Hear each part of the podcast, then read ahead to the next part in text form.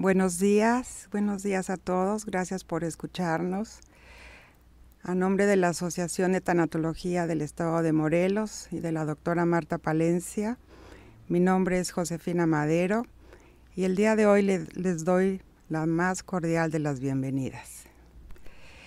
Y me siento muy honrada de estar acompañada de un gran tanatólogo, un veterano de la asociación, Francisco Javier Tirado, que ha dedicado muchos años con mucha entrega y mucho compromiso y mucho amor a esta misión de servicio.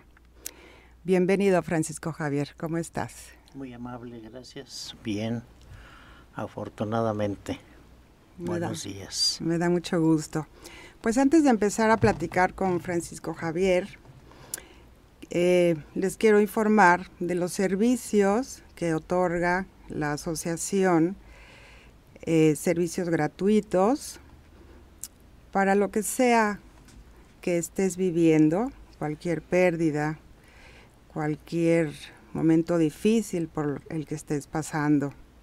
Tenemos una línea telefónica gratuita en donde puedes hablar y te va a contestar la doctora Marta Palencia y de acuerdo a la pérdida que estés viviendo, ella te va a asignar a un tanatólogo o una tanatóloga para que te ayude a vivir desde otro lugar, que te ayude a ver otra perspectiva de lo que estés viviendo. El teléfono es 777 205 8174. También tenemos a través de Zoom el grupo de apoyo para papás y mamás en duelo. Sabemos que la pérdida de un hijo es de los dolores más profundos que podemos vivir los seres humanos. Y en este grupo te vas a sentir acompañado, acompañada y unas tanatólogas que han vivido lo mismo que tú que son Vicky Hernández y Laura Salas, con mucho amor te van a guiar y te van a ayudar a vivir desde otro lugar ese dolor profundo por el que estés pasando. Este grupo de apoyo es los lunes primeros y terceros de cada mes, de cuatro y media a seis y media, a través de Zoom. Entonces entras a la página de Facebook, buscas el icono del grupo de apoyo de Mamás en Duelo y le das link, le das clic al link y entras a la sala de espera. Por otro lado, también tenemos el grupo de apoyo y crecimiento para cualquier tipo de duelo que estés viviendo. Este grupo de apoyo son los miércoles, los segundos y cuartos miércoles de cada mes de cuatro y media a seis y media y también es a través de Zoom. Entras a la página de Facebook, localizas el icono del grupo de apoyo y crecimiento y le das link y entras a la sala de espera. Entonces, bueno, llevamos 22 años en este servicio, en esta misión de vida que nos llena el alma y pues no aprovecha la oportunidad de, darte eh, esta situación de vivir desde otro lugar lo que estés viviendo, ¿no? De, de tener otra perspectiva, de aceptar lo que estás viviendo con, con amor, encontrar la paz, la tranquilidad y la, y la serenidad que necesitas para vivir el duelo que estés viviendo. Sabemos que la vida es un camino lleno de cambios y esos cambios a veces representan ganancias y a veces representan pérdidas. Y cuando son pérdidas, pues es cuando nuestras emociones tristes pues se desatan, se agolpan en nuestra cabeza, en nuestra mente, en los hombros y pues nos descolocan de la vida. Entonces, hay que tener humildad para aceptar que necesitamos ayuda, para poder vivir con serenidad, con templanza, el duelo que estemos viviendo. Y bien, pues una vez presentados todos los servicios que tenemos en la asociación, platícanos, Francisco Javier, ¿por qué entraste a estudiar tanatología y desde cuándo perteneces a la asociación? Bien, pues ah, resulta que en el año 2009 se presentaba la oportunidad de irme a hacer un doctorado Zaragoza, en España. Pero era una buena beca, sin embargo, no, no me gusta mucho el clima de esa región. No conozco Zaragoza, conozco otras partes de, de España, pero Zaragoza no. Sin embargo, de lo que conozco sé que es un clima poco amigable en comparación con lo que tenemos en nuestro entorno en Cuernavaca.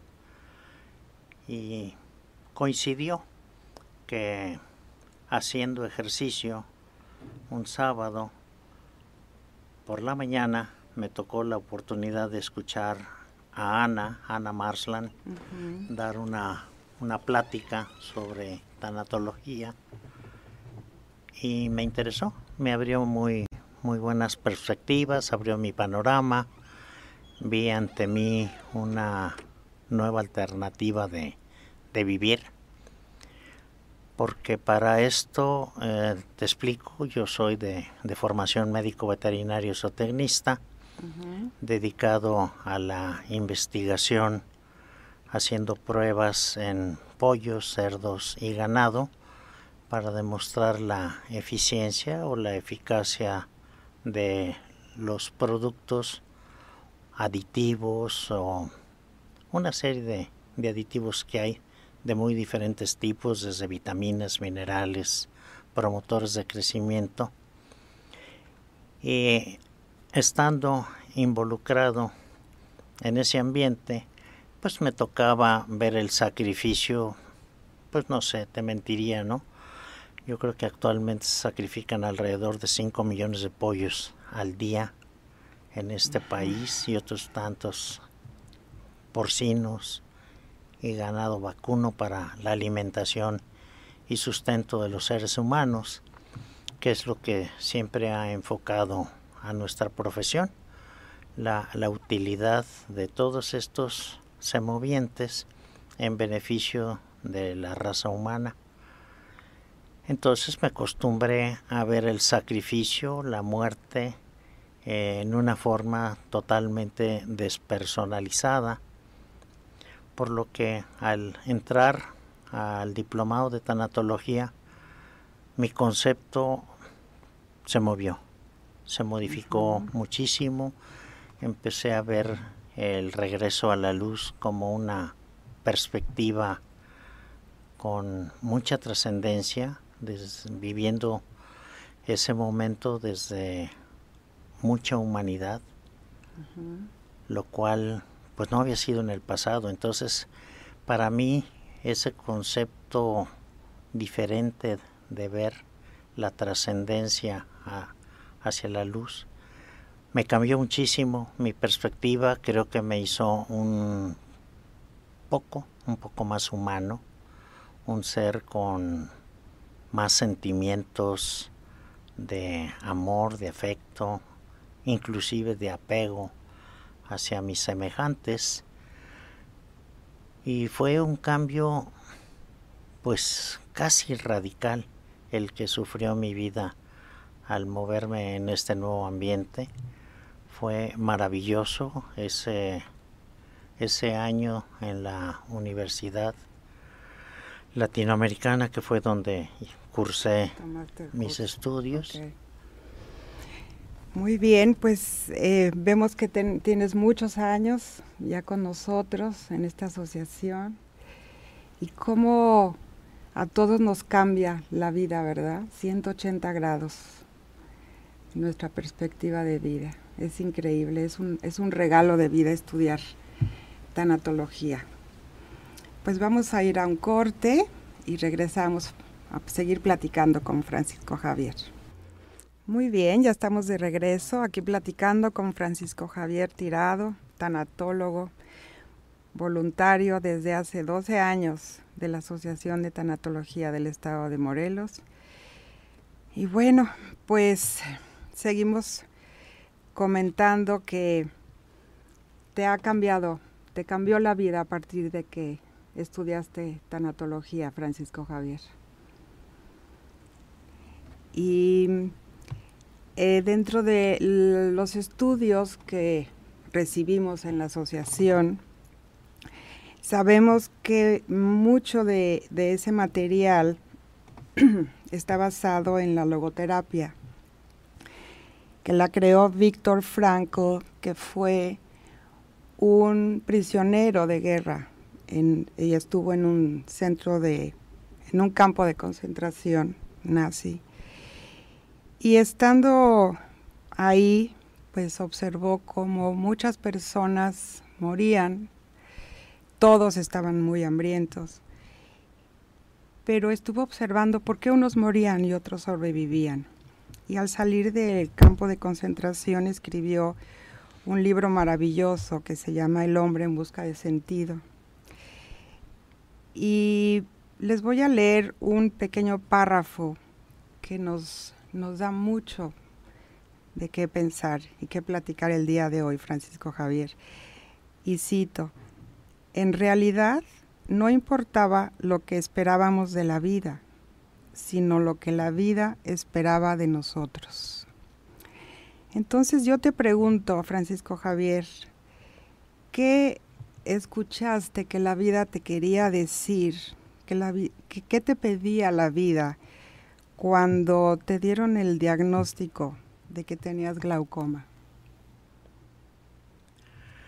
Fue bastante complicado, difícil, muy doloroso, porque a pesar de que había estudiado tanatología, pues no estaba preparado para un golpe de esa magnitud. Y sobre todo que cuando me dan el diagnóstico es porque yo había ya perdido especulativamente hablando, un 50 o 60% de mi sentido de la vista. Entonces fue muy complicado para mí adaptarme a eso.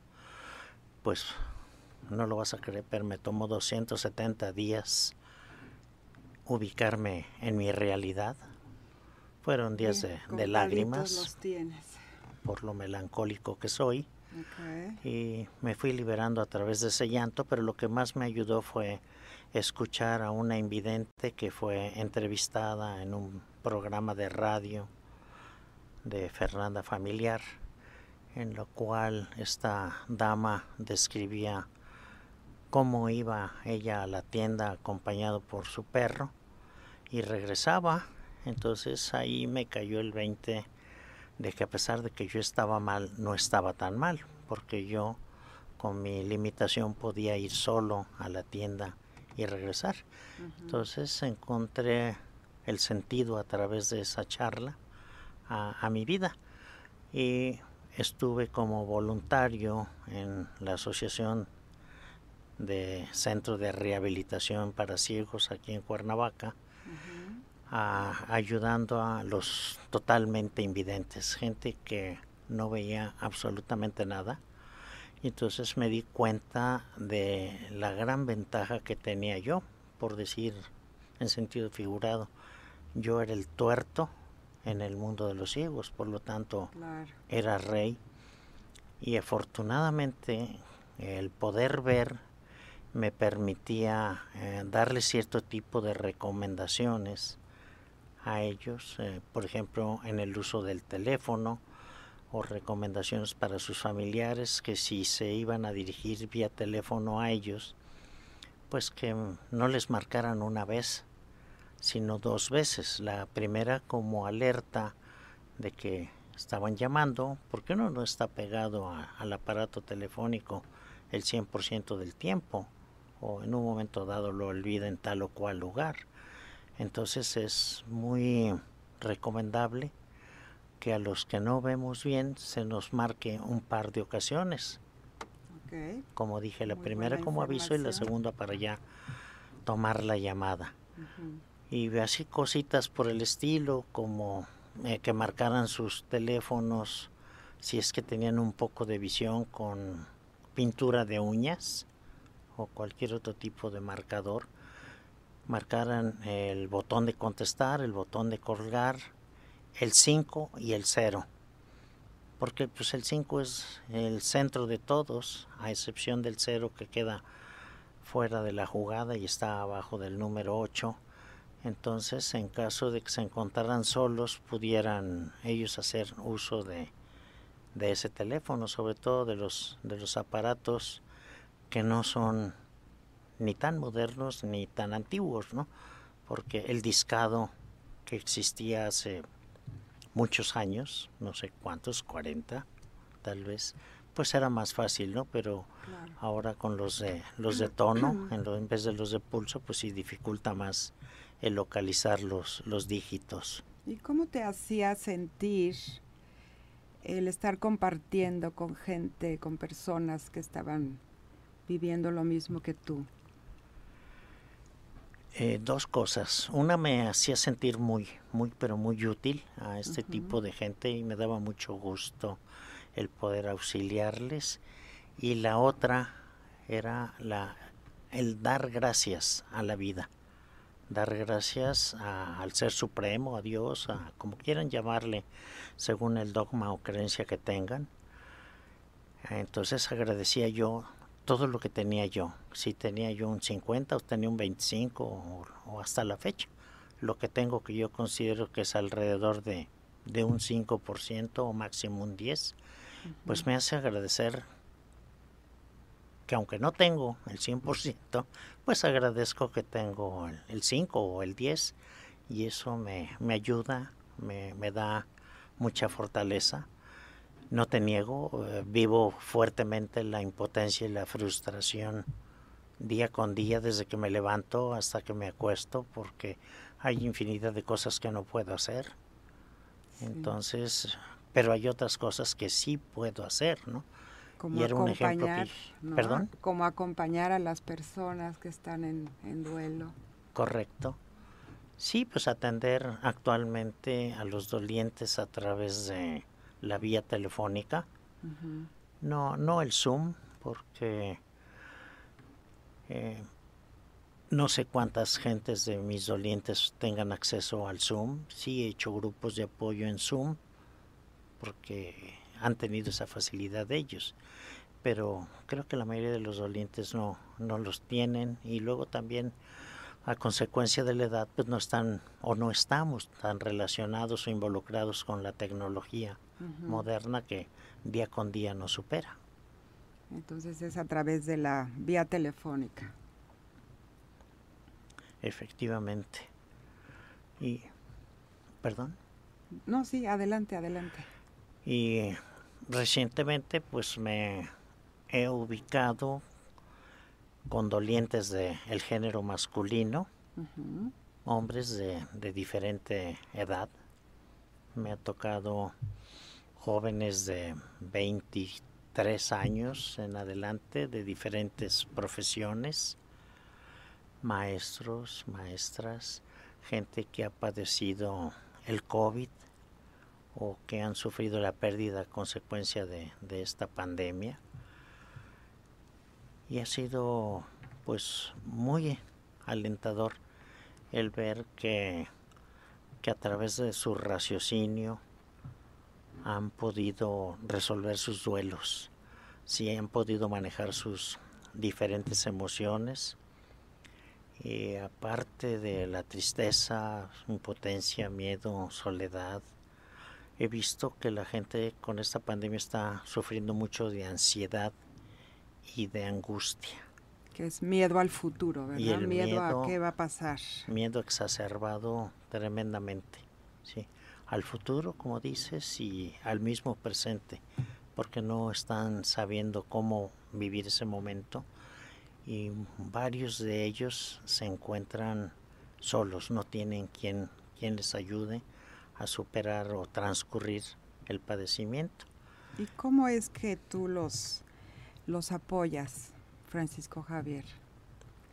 Pues básicamente eh, escuchándolos, escuchándolos y hay, hay una herramienta que estudiamos en la escuela que es de mucha utilidad. Todas son muy útiles, pero lo que he visto yo a través de estos dos años de pandemia, las preguntas reveladoras, por una parte, y la otra, eh, una recomendación de la doctora Marta Palencia Ávila, cuando falleció mi madre me recomendó que escribiera y le recomiendo mucho a los dolientes que, que escriban, porque en esa forma pueden conectar sus hemisferios y sus emociones con su raciocinio a través de las estructuras eh, anatómicas de, su cerebro y logran resolver en muy poco tiempo sus, sus duelos, sus dolores, las pérdidas terribles que llegan a sufrir. Hay gente que, que ha perdido los hijos como consecuencia de, de la enfermedad. Y bueno, eh, comentaba la doctora Marta el martes pasado con una compañera Carmen, creo que se llama, que vive en Tenerife, España, que pues no hay pérdida más dolorosa para una gente del hemisferio occidental que la pérdida de, un hijo o de una hija. Entonces, a, pesar de esos grandes sufrimientos, a través de, de esas, esas dos técnicas más algunas otras, eh, logran resolver su, su duelo, ¿no? Y gente que ha perdido hijos, no sé, desde los 10, 15, 21, 28 años de edad. Sí, claro. de todas las edades. Así es. Bien, Francisco Javier, pues nos damos cuenta de que como cada persona maneja sus dolores, sus duelos de distinta manera, y pues gracias a, la guía que tú les has podido dar cuando ellos lo piden, ¿verdad?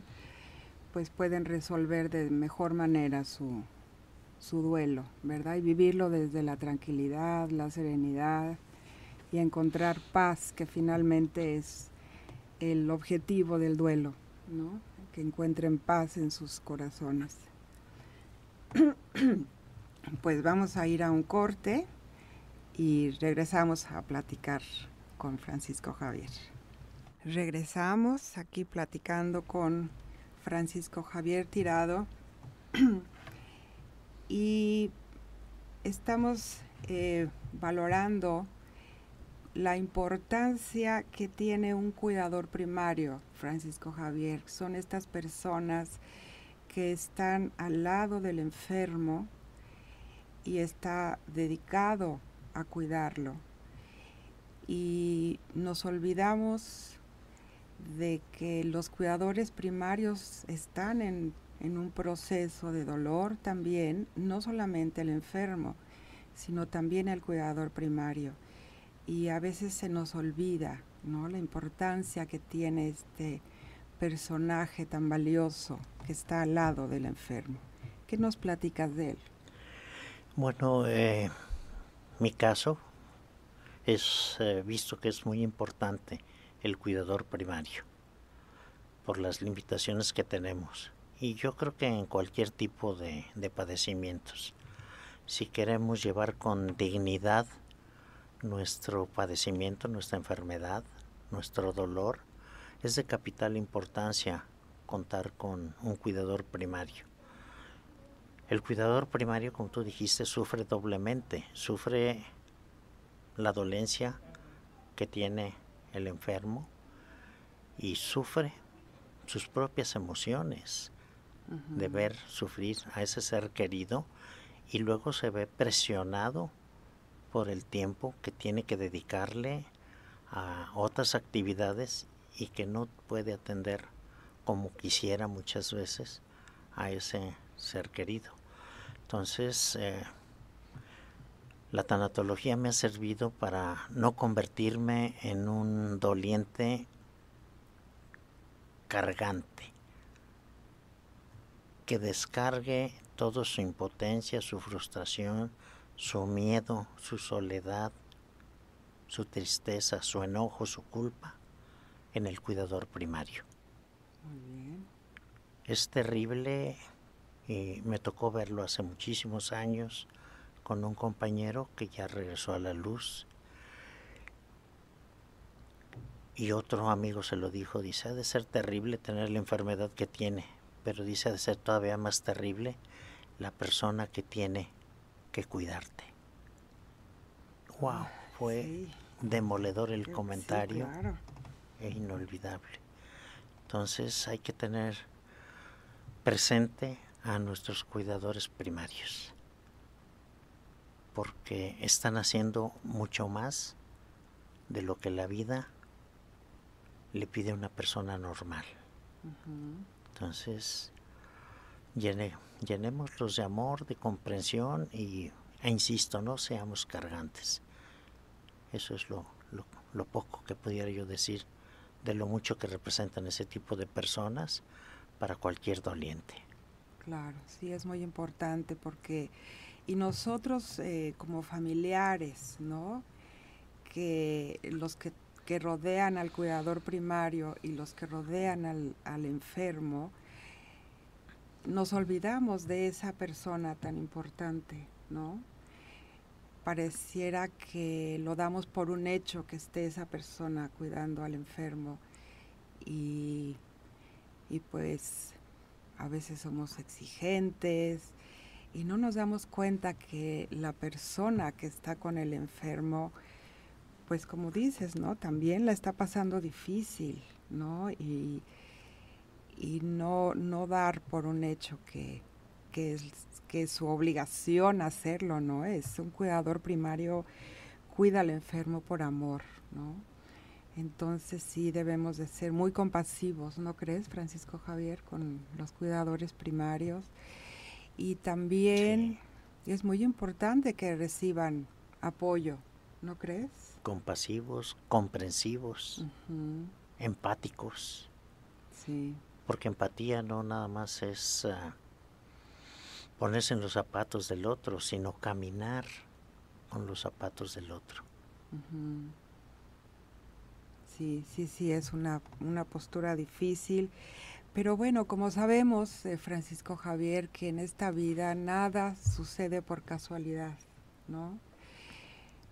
Todas las experiencias que tenemos los seres humanos son para algo y aquí en esta escuela sabemos que es para nuestro propio crecimiento y evolución como seres humanos y como almas. Entonces, eh, aquí lo, lo importante es aceptar lo que la vida nos está pidiendo, ¿no? Como comentábamos hace rato, hay que escuchar lo que la vida nos pide y aceptarlo y, actuar con valentía, ¿no crees? Con fortaleza, con entereza, con templanza y a veces pues no tenemos estos recursos a la mano porque el dolor, la pena, el enojo, la culpa, todas las emociones tristes que mencionaste que nos nos ah, eh, impiden ver con claridad, ¿no?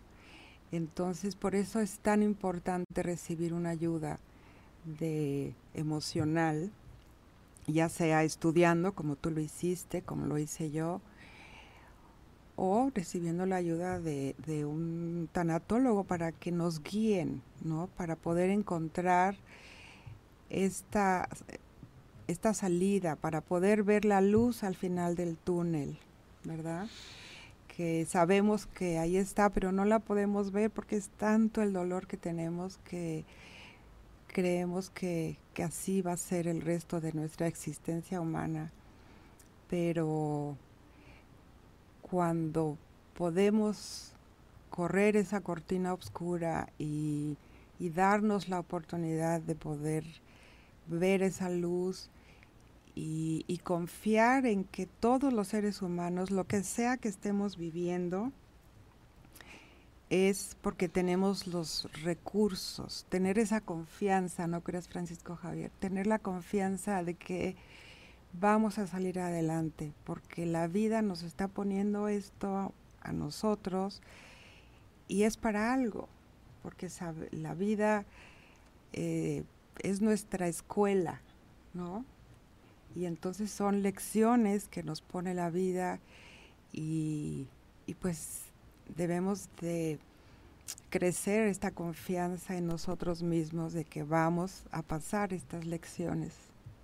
¿No crees, Francisco? El dolor, los errores, el sufrimiento son nuestros grandes maestros y debemos de aprender. Debemos de aprender a la brevedad posible porque entre más nos tardemos, más lento va a ser nuestro crecimiento. Y si nosotros queremos trascender aquí o allá, donde sea, va a ser en base a nuestro aprendizaje. Y luego, en base a ese aprendizaje, convertirnos en guías o maestros de la gente que tengamos la oportunidad de colaborar o de ayudar a través de, escucharlos en su sufrimiento. Yo concibo la tanatología o al tanatólogo como una enorme oreja, una oreja gigante. Ay, qué bonito. En que tenemos que escuchar lo que nos está diciendo esa persona que está sufriendo. No anteponer nuestras enseñanzas o nuestro conocimiento a lo que nos dice esta gente. Ante todo hay que escucharlos a ellos y simplemente guiarlos, orientarlos, tratar de dirigirlos de la mejor forma posible. Y eso solo se logra cuando uno escucha y comprende.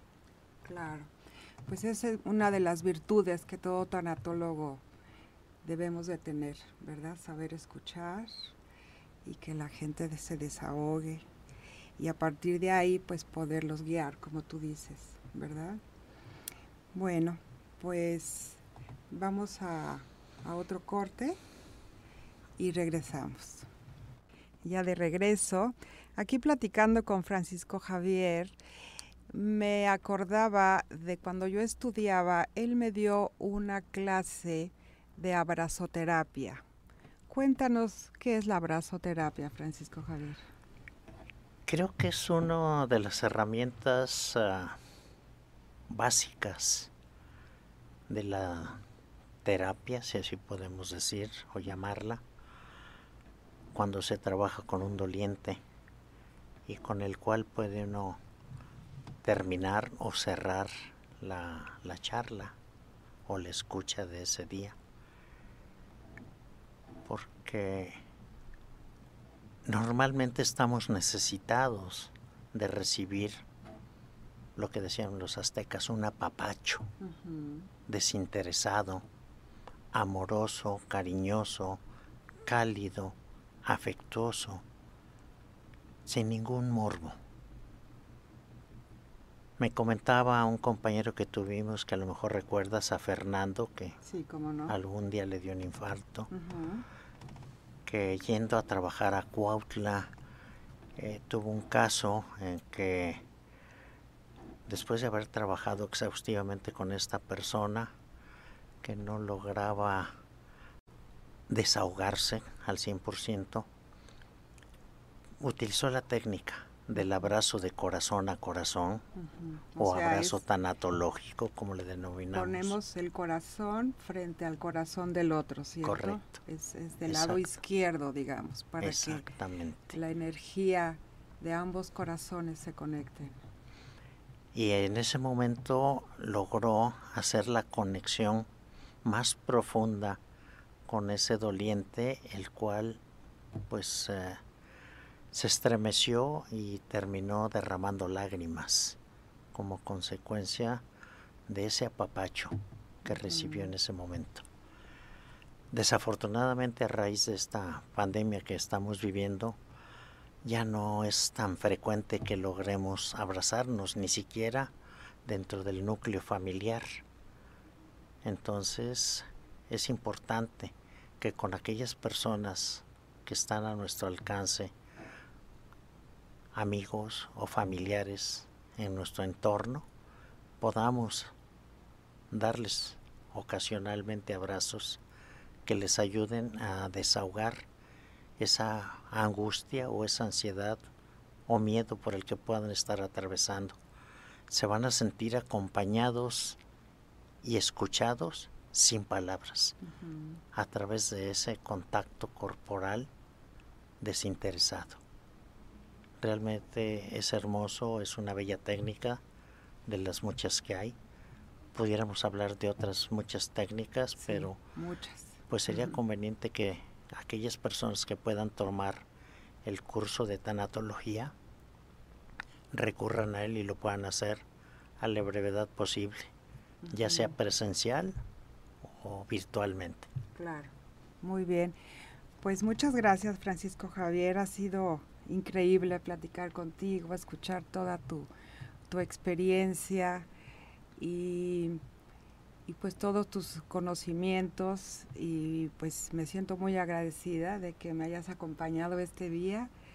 En la ausencia de la doctora Marta Palencia, pues me gustó mucho estar contigo y pues los invito a, hacer una, una meditación, relajación, un contacto con su ser de luz que habita habita dentro de nosotros, digamos que este cuerpo físico es el estuche del alma.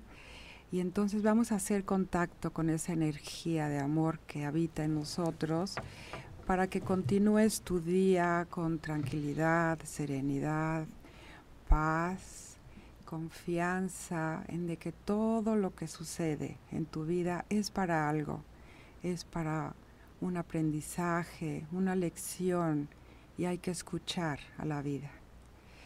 Y haciendo contacto con nuestra alma, pues nos vamos a sentir muy en paz.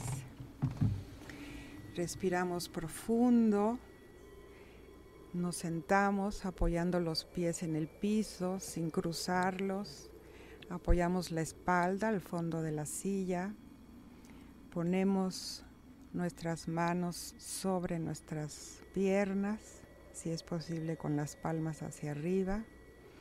Y respiramos, inhalamos y exhalamos. Inhalamos y exhalamos cada vez más profundamente de manera que tu estómago se llene de aire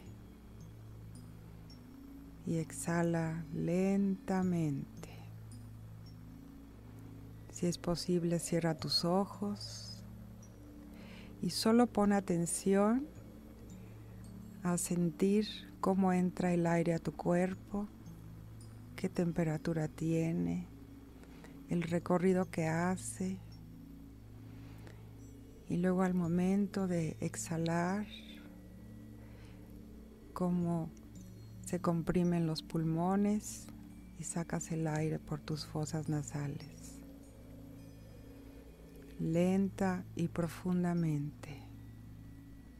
Inhala y exhala. Ahora visualiza en el centro de tu corazón que prendes una luz, una luz blanca, brillante, muy luminosa. Y observa cómo esa luz se va expandiendo dentro de tu corazón. Y va creciendo poco a poco dentro de tu pecho. Y esa luz asciende lentamente hacia tu cabeza, Tu cerebro se llena de esa luz blanca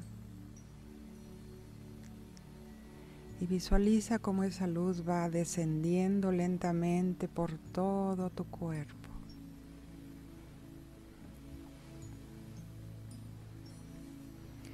Tus extremidades se iluminan,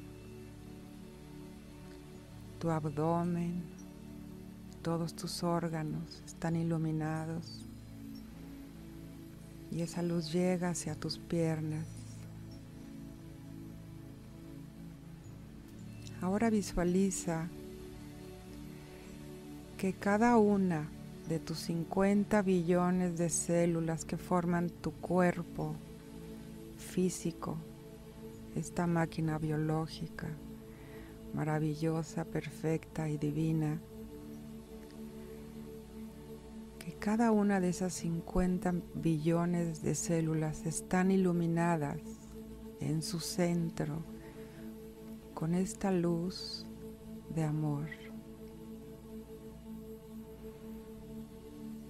E imagina cómo les hablas a tus células, habitantes de este cuerpo físico. Les hablas amorosamente y les agradeces que funcionen para ti. Les agradeces que cada célula está haciendo su trabajo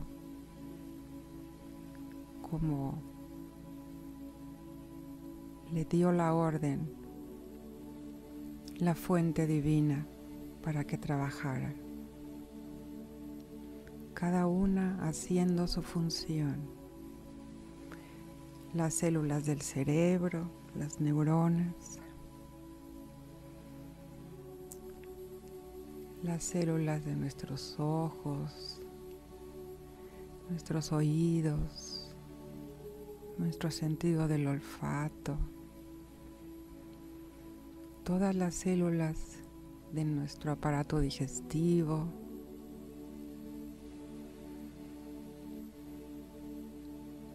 de nuestro sistema circulatorio, de nuestro sistema óseo. Llena de luz cada célula de tu cuerpo y agradece.